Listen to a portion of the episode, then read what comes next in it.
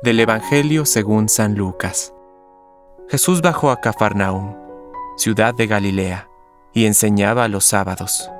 Y todos estaban asombrados de su enseñanza, porque hablaba con autoridad.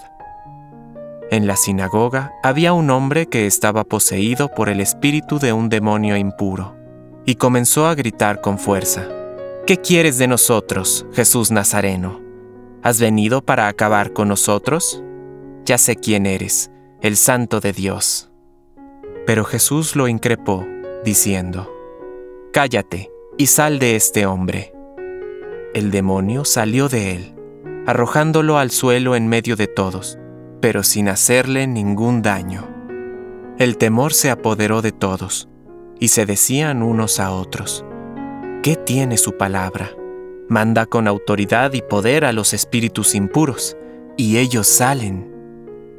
Y su fama se extendía por todas partes en aquella región.